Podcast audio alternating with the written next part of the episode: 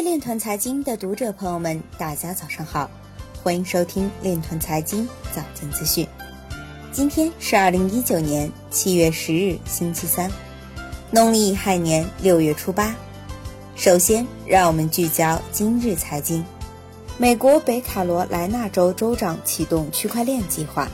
日本金融厅发布使用区块链技术等的金融系统治理研究主题企划竞标公告。香港业界利用区块链技术推动大湾区食品溯源。最高法公布二零一九年度司法研究重大课题中标结果，区块链相关应用研究共四个课题组中标。有数据显示，二零一九年上半年。区块链私募融资一百一十八点五一亿元，超六成资金投向美国市场。韩国 LG 推出用于提高学校午餐透明度的区块链供应平台。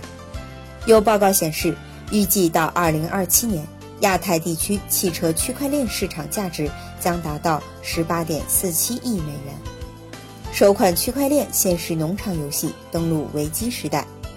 搜狗 CEO 王小川表示。面对数字央行的挑战，一定是大企业之间形成联盟来推动。小雷表示，央行数字货币需要用足够的应用场景以及实在的资产背书。今日财经就到这里，下面我们来聊一聊关于区块链的那些事儿。据互联脉搏消息，公开资料统计数据显示，上半年。